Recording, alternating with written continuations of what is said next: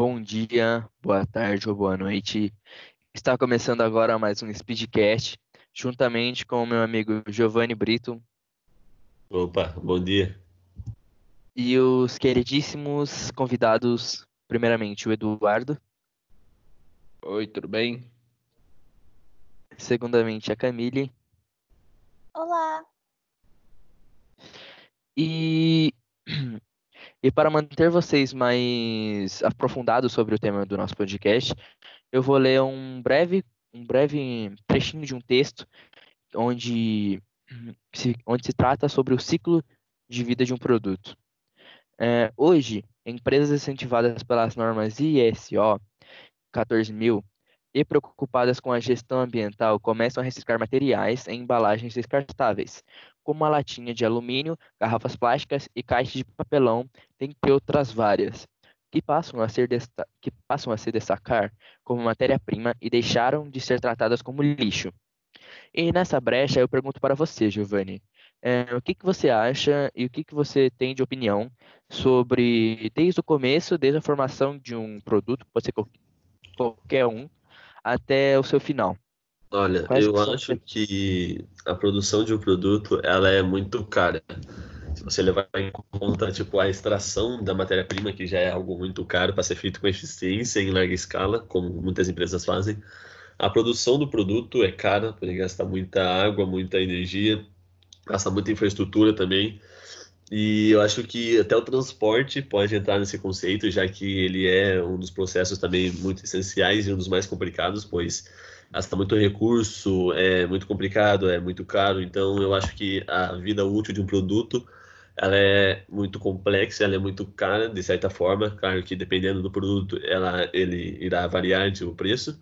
Mas eu acho que, tipo, essa parte de o produto ser complicado de ser fabricado, desde, por exemplo, de um eletrodoméstico, eu acho que isso prejudica até na sua reciclagem, por exemplo. Sim, mas Camille, Considerando esse assunto que nós estamos tratando, é, o que, que você acha que as ações do próprio homem poderiam fazer para minimizar todo esse acontecimento, todo esse impacto que está, querendo ou não, gerando na nossa natureza e possivelmente não possa haver mais natureza daqui a alguns anos? Bom, existe um método chamado avaliação de ciclo de vida que analisa esse, esse impacto causado por, pela é, ciclo de vida de um produto é realmente significativo. E eu acho que um jeito de amenizar esses impactos seria com a população estando mais atenta a esse, é, com essa avaliação para saber se realmente o produto não está causando um impacto demais, sendo que poderia causar menos. Ah, sim, sim. Mas você concorda também que a população, é, principalmente a população em lugares mais, vamos dizer, precários, assim, não vão, não vão ter consciência muitas vezes não vão ter educação para olhar esse, esse ponto que você está falando? Sim, mas é uma coisa que as indústrias é, tem, fazem essa análise e as pessoas deviam pensar mesmo no que esse produto está causando. Ah, não. Isso você está totalmente certa. Só que, né? Ser humano é ser humano e ser humano não lê, não presta atenção muito nas muitas coisas. E se falam que prestam, pode ser verdade, mas também pode ser que não. É.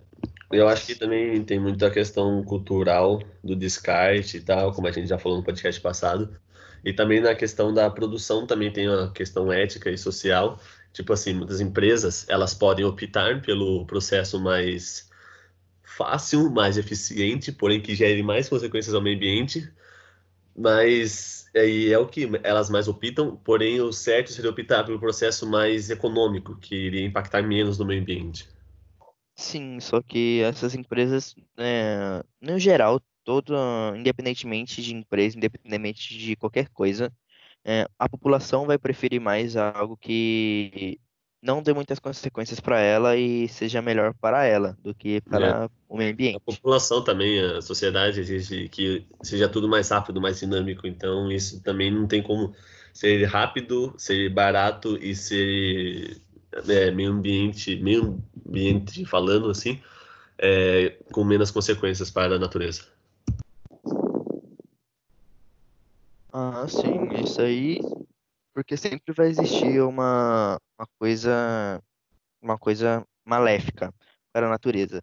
Mas puxando para esse lado, e você, Edu, o que, que você tem, é, o que, que você pode concluir, já que você está muito quietinho no seu canto aí, é, o que, que você pode concluir sobre tudo isso, sobre a vida útil de um produto, é, os malefícios, os benefícios, o que, que você pode ter uma ideia aí? Eu, eu consegui pegar a ideia de que tem um, um sistema que ocorre quando a gente está falando sobre o ciclo de vida de algum produto. Bom, é, dentro desse sistema tem é, vários atores sociais, como por exemplo a empresa produtora, o consumidor, etc. Cada um deles tem a sua função. É, a empresa produtora ela é responsável principalmente por, uh, pelo pela extração da matéria-prima do, dos produtos. Então, talvez ela seja uma das que mais afetem o, o, o meio ambiente diretamente, assim. O consumidor é aquele responsável pela produção dos resíduos. Então, ele vai consumir o produto e depois ele vai jogar o, o, o lixo, que às vezes não, é, agente... não é lixo, é, ele é o Pode agente e. Ele é o agente de toda essa ação, querendo ou não, porque sem consumidor essas empresas não funcionariam. Então, Sim, tudo isso está é rodando. O foco principal, é o, o núcleo. Sim. Sim, e Sim. se a gente parar para pensar também, muitas empresas elas estão causando muito dano ao meio ambiente e não pensando nas consequências futuras, né? Porque obviamente você produzir algo eficiente agora com muitos danos ao meio ambiente, ela vai gerar mais consequências no futuro para as pessoas. Sim, uhum. sim. Mas em geral é isso. É, obrigado pela participação de vocês, meus queridos. É, fiquem com Deus. Valeu. E obrigado a você por ouvir nosso podcast. Se quiserem dar reconciliações finais, essa é a hora agora. Beleza. E é isso, eu acho que por mim é isso. Obrigado a todos que ouviram. Até mais. Até mais. Até.